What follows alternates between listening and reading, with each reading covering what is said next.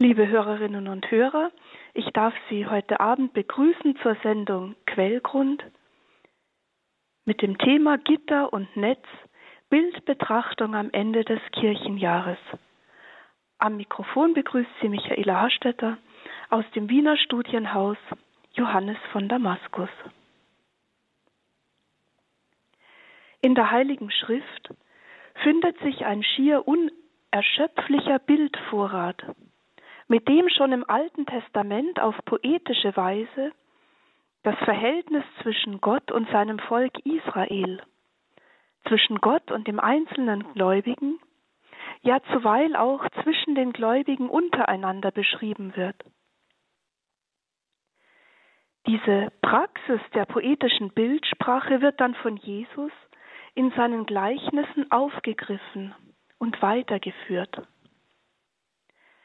Zwei dieser Bilder oder Bildworte, die bereits im Alten Testament einen festen Platz haben, wollen wir heute Abend herausgreifen und ein wenig tiefer meditieren. Das Gitter und das Netz. Auf den ersten Blick haben sie eine recht ähnliche Grundstruktur. Wie das Gitter weist auch das Netz eine kreuzförmig verstrebte oder verknüpfte Struktur zur Abgrenzung von innen und außen auf. Der Unterschied zwischen beiden liegt in der Flexibilität des Materials.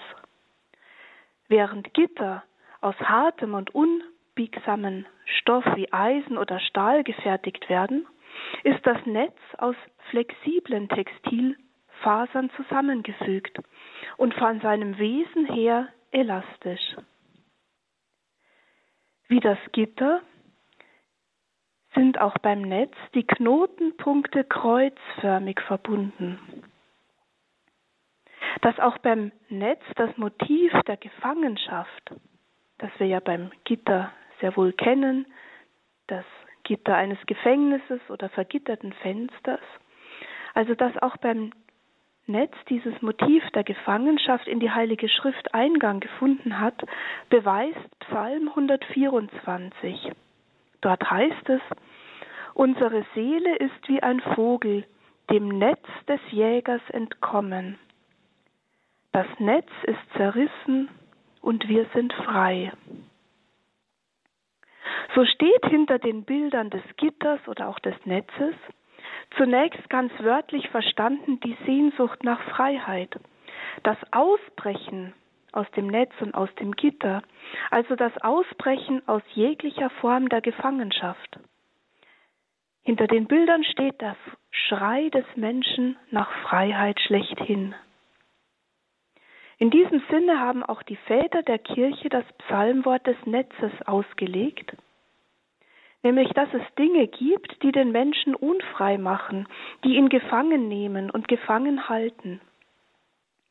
Ambrosius legte das Netz des Jägers aus Psalm 124 auf ein Gefangensein in weltlichen Leidenschaften aus, in seiner Schrift an die Jungfrauen.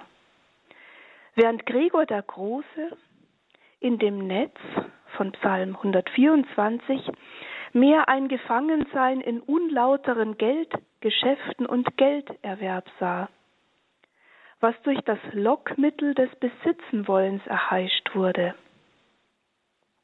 Dies hat er als besonders verabscheuungswürdig eingestuft. Wenn dieses Agieren mit Geld in Bezug auf die Besetzung von kirchlichen Ämtern geschah. In beiden Fällen, beim heiligen Ambrosius und dann auch bei Gregor dem Großen, stand das Netz Pate für eine negativ besetzte Situation der Unfreiheit und Gefangenschaft, die durch Gottes machtvolles Wirken durchbrochen, im wahrsten Sinne des Wortes zerrissen wurde.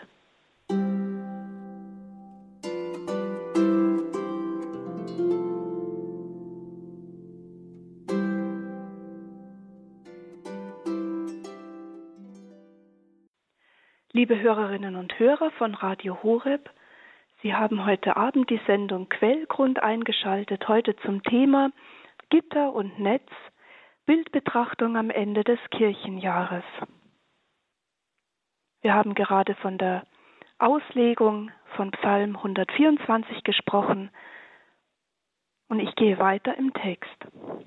Neben äußeren und inneren Gittern, die weiterhin Zeichen der Unfreiheit oder Abgrenzung sind, wie Gefängnisgitter, Weidegitter, vergitterte Gartenzäune und so weiter, bis hin zum Gefangensein wie in einem Netz in bestimmten Lastern und Leidenschaften, haben sich in der Ära des Computers mit den sogenannten Excel-Tabellen neue Gitterstrukturen etabliert, mit denen nahezu jedes Thema in Denkgitter eingefangen werden kann.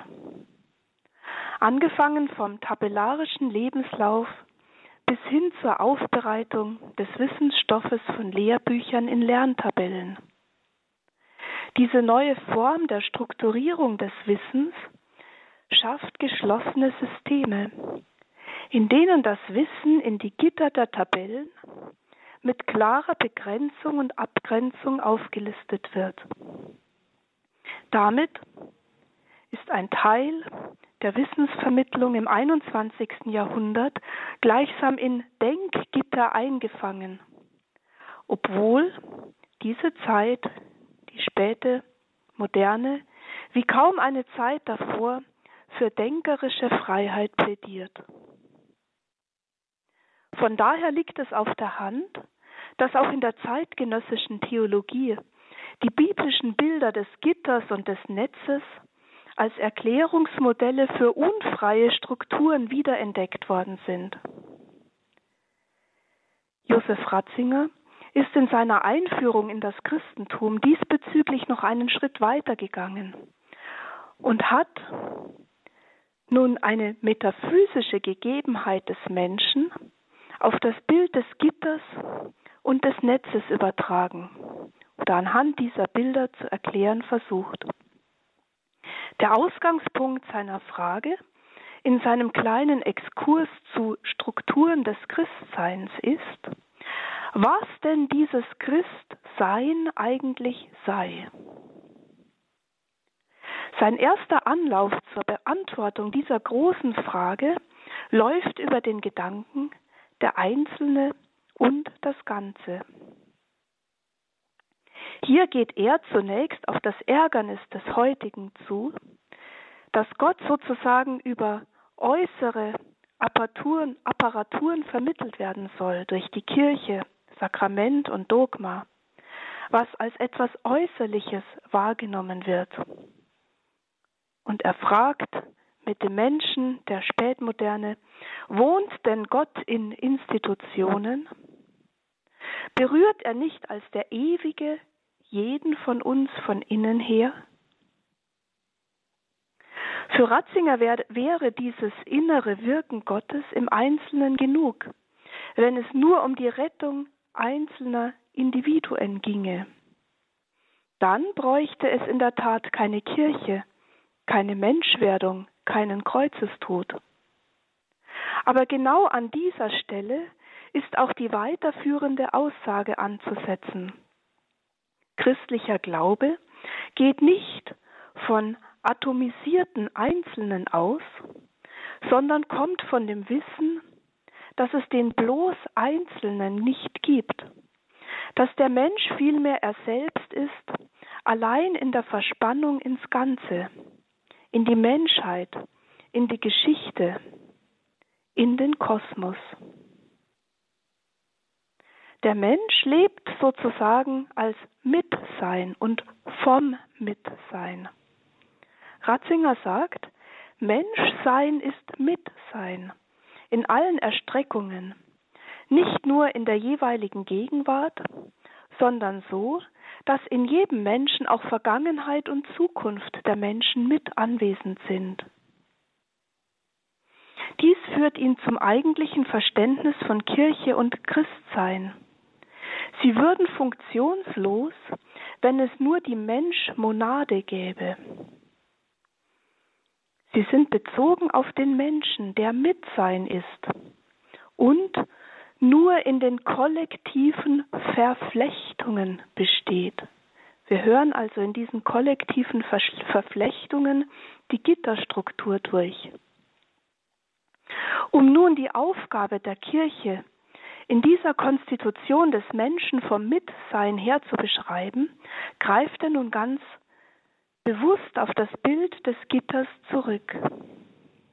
Ihr Dienst ist es, Dienst für die Geschichte als Geschichte zu tun und das kollektive Gitter aufzubrechen oder so zu verwandeln, dass den Ort menschlicher Existenz bildet. Soweit Ratzinger wörtlich. Was meint er damit? Er beschreibt damit die Situation des Menschen als eine unfreie.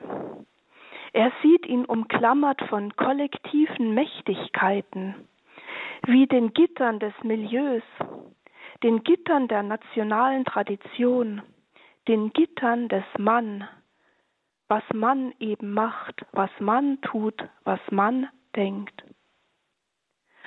So werden in Ratzingers Einführung in das Christentum Gitter und Netz ein Bild für die Erb- oder Ursünde, von der der Mensch umklammert ist. Denn der Sitz der Erbsünde ist es eben, ist eben in diesem kollektiven Netz zu suchen, das als geistige Vorgegebenheit der einzelnen Existenz vorausgeht. Und er sagt weiter, keiner steht in jenem unversehrten Anfangszustand, in dem er sich nur frei auszuwirken und sein Gutes zu entwerfen braucht. Nein, jeder lebt in einer Verstrickung.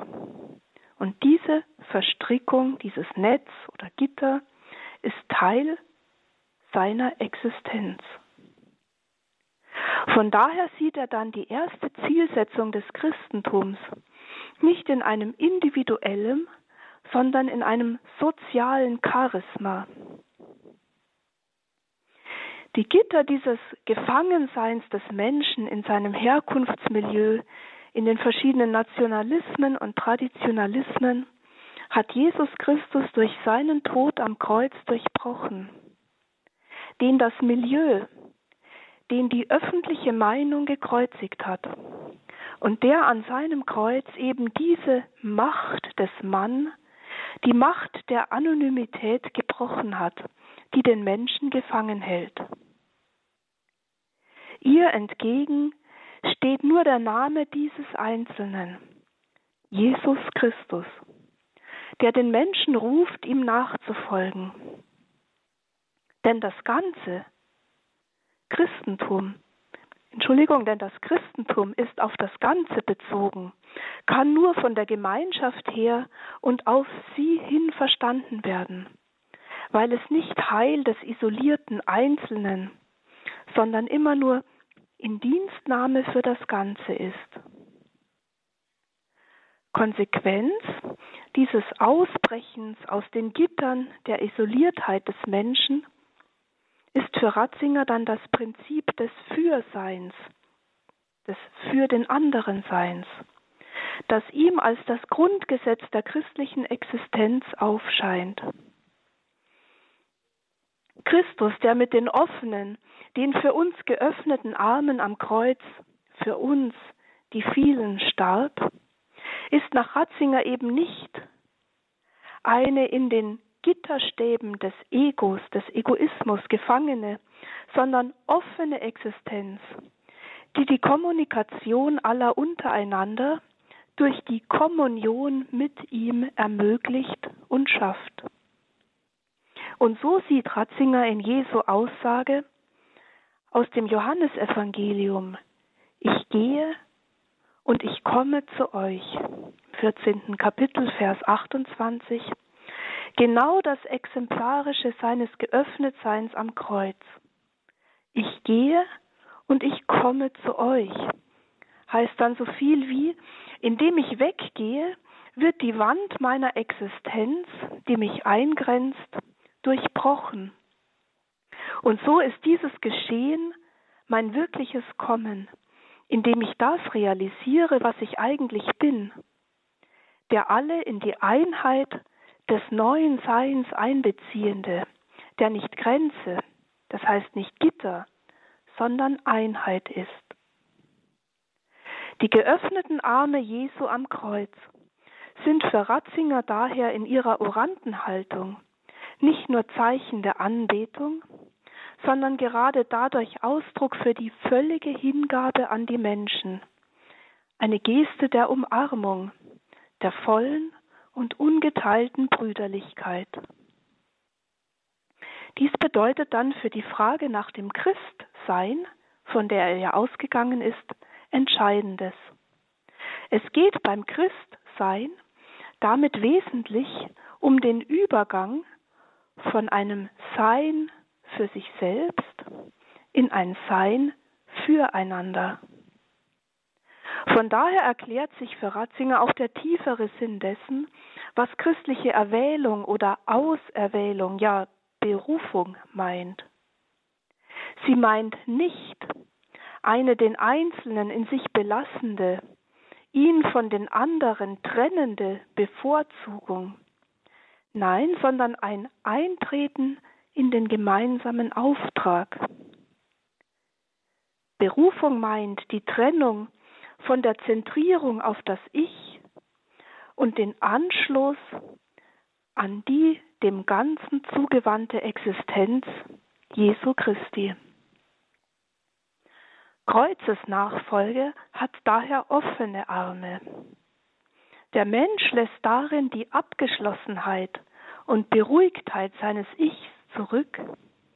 Er geht sozusagen von sich weg, um in solcher Durchkreuzung seines Ich dem Gekreuzigten zu folgen und für die anderen da zu sein.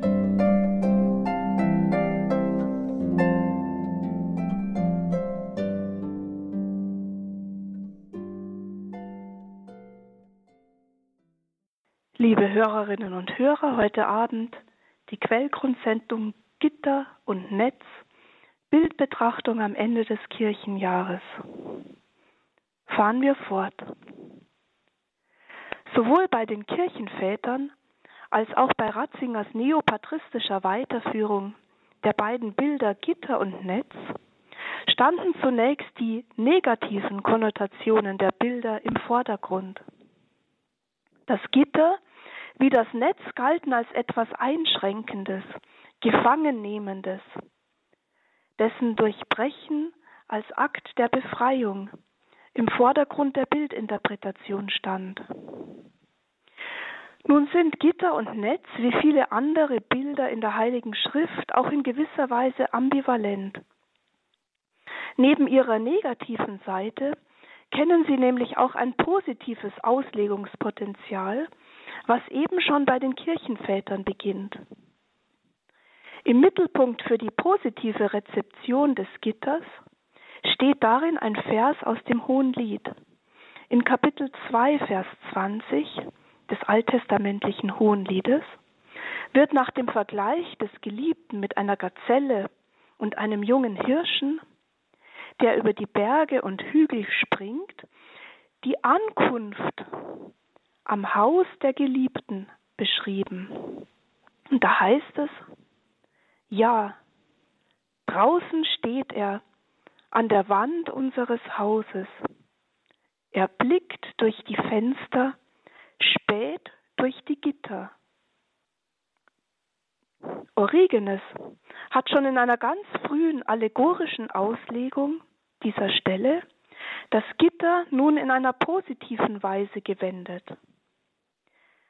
Was heißt es denn, wenn der Blick von Geliebten und Geliebter durch die Gitter geschieht?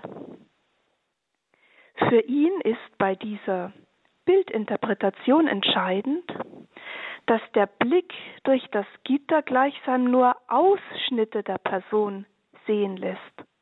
Er lässt die Person sehen, aber nur stückweise.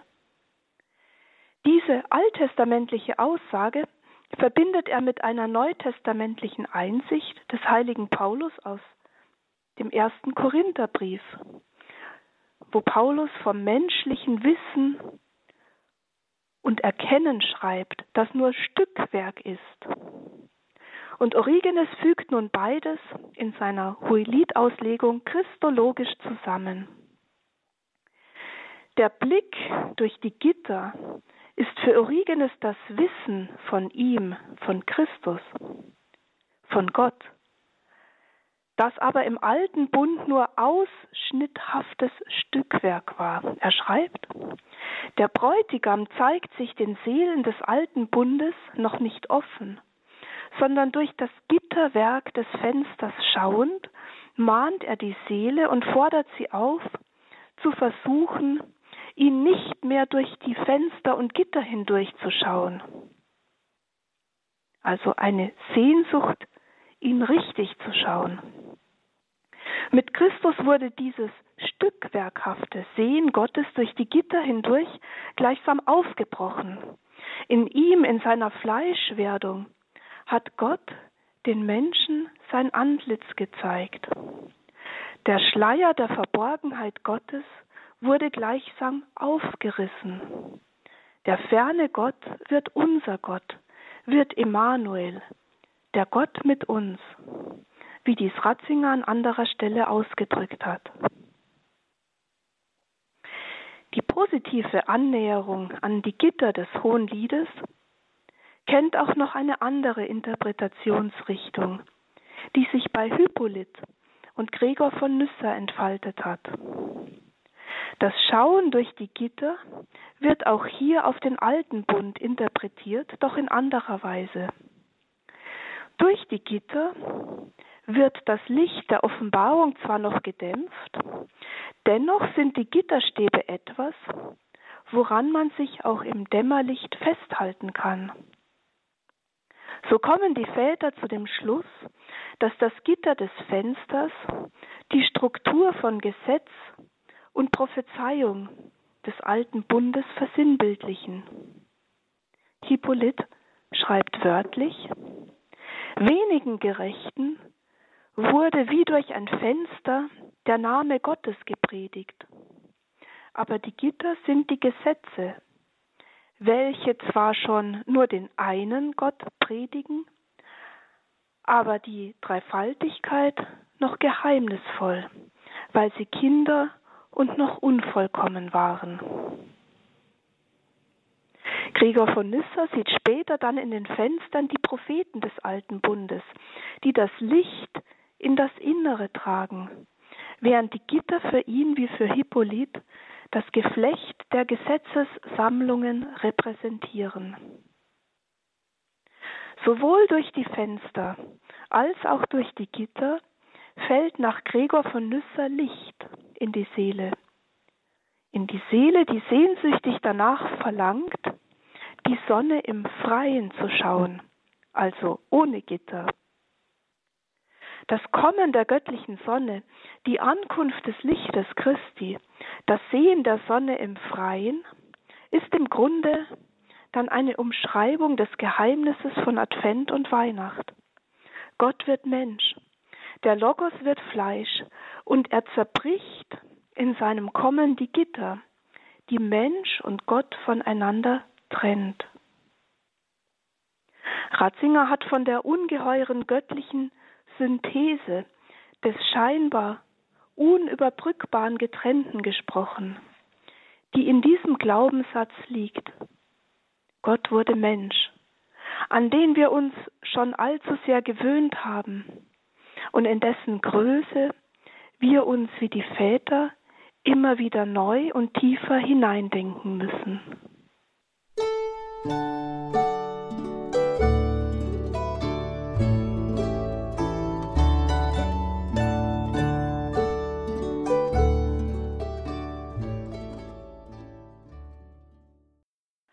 Liebe Hörerinnen und Hörer, nicht nur die Gitter aus dem zweiten Kapitel des Hohen Liedes haben eine positive Rezeptionslinie durch die Jahrhunderte entfaltet. Auch das Netz kennt eine Deutung, eine positive Deutung über das Moment der Gefangenschaft hinaus.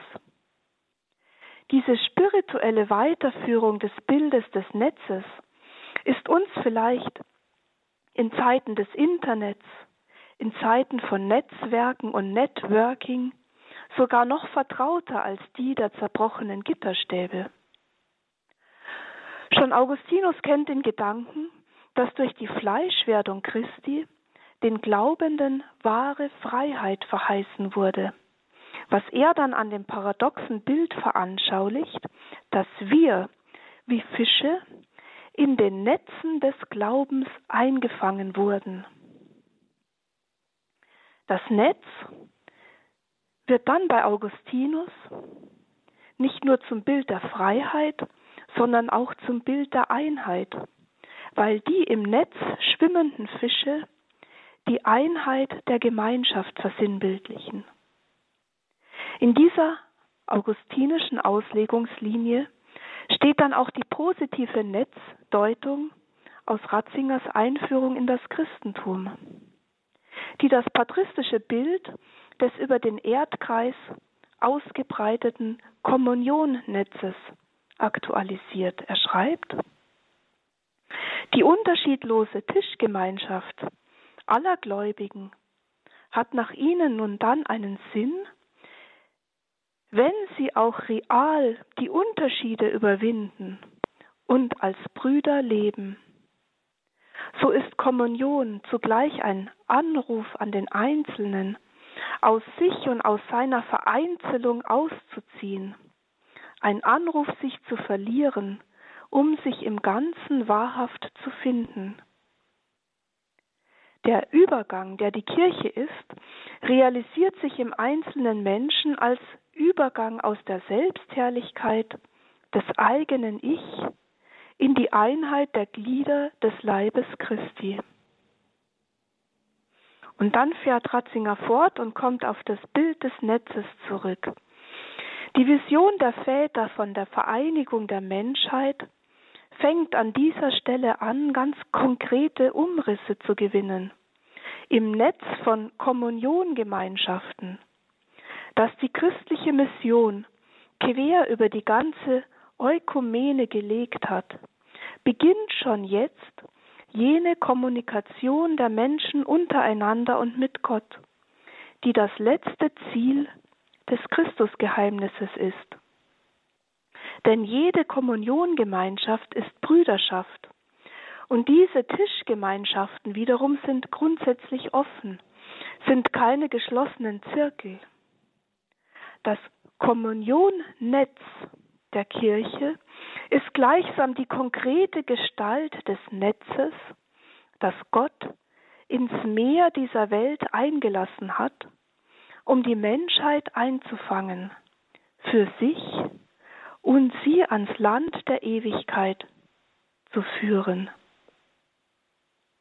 Am Ende des Kirchenjahres richtet sich unser Blick also auf das Kommende, auf das eine ungeteilte Land der Ewigkeit, an das wir als geeinte Fische im Netz Christi gezogen werden sollen.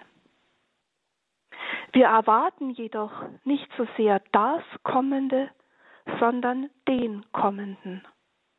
Unser Kirchenjahr läuft auf den Tag des Herrn zu, an dem er kommt.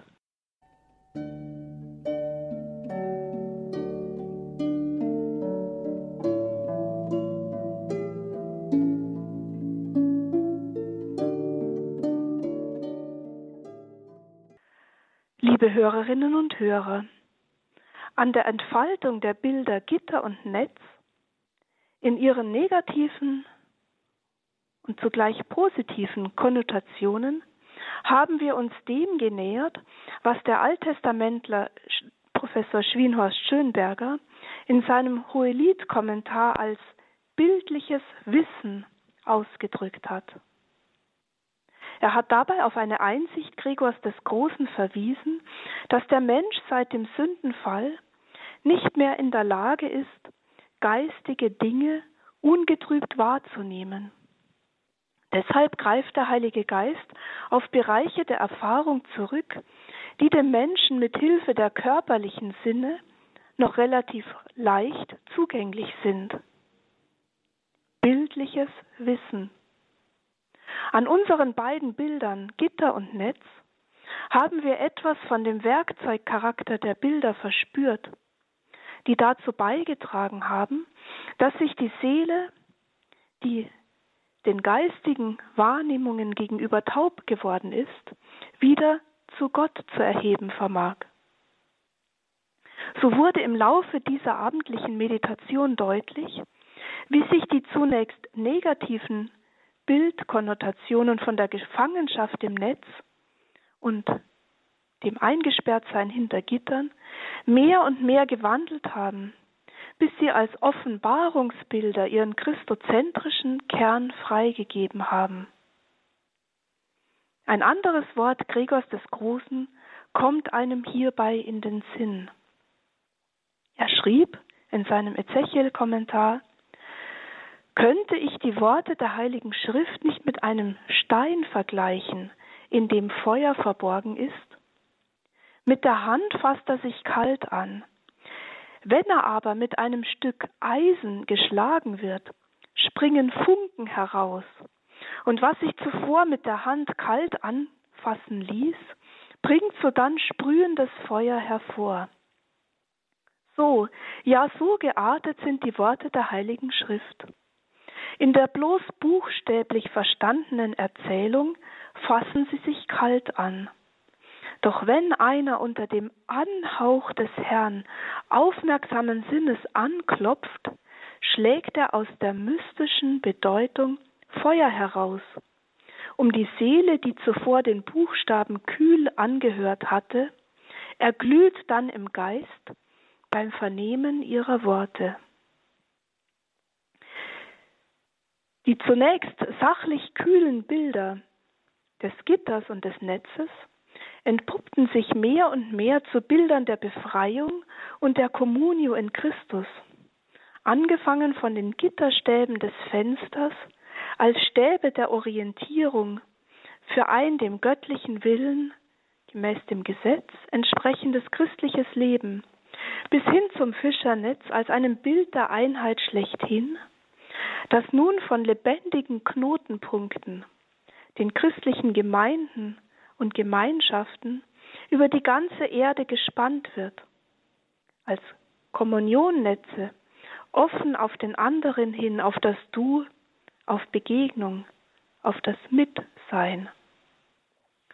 So betet die Kirche am vorletzten Sonntag des Kirchenjahres im Eröffnungsvers der Sonntagsliturgie, als hätte sie das Bild des Gitters oder Netzes vor Augen mit prophetischer Stimme. Ich zitiere den Eröffnungsvers des 33. Sonntages.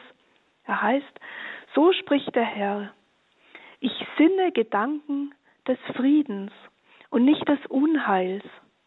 Wenn ihr mich anruft, so werde ich euch erhören und euch aus der Gefangenschaft von allen Orten zusammenführen.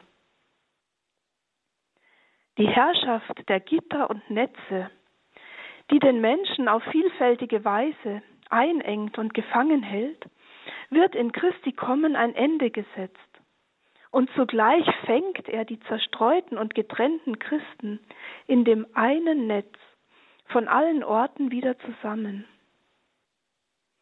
Die Spannung freilich der Bilder Gitter und Netz in ihrer bedrängenden wie befreienden Implikation bleibt bis ans Ende bestehen. So sind Gitter und Netz für den Christen Mahnung und Hoffnung zugleich.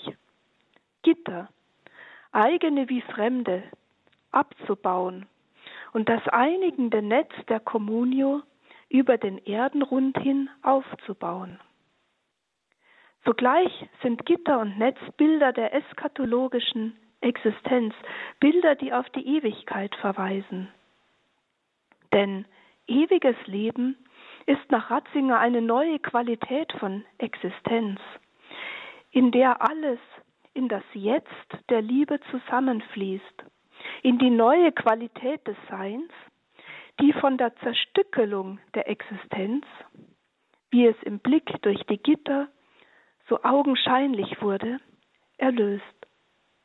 Das ewige Leben, das in der Gottesgemeinschaft hier und heute beginnt, reißt dieses Hier und heute auf und hält es hinein in die Weite des Eigentlichen, das nicht mehr durch den Zeitfluss zerteilt wird, so Ratzinger.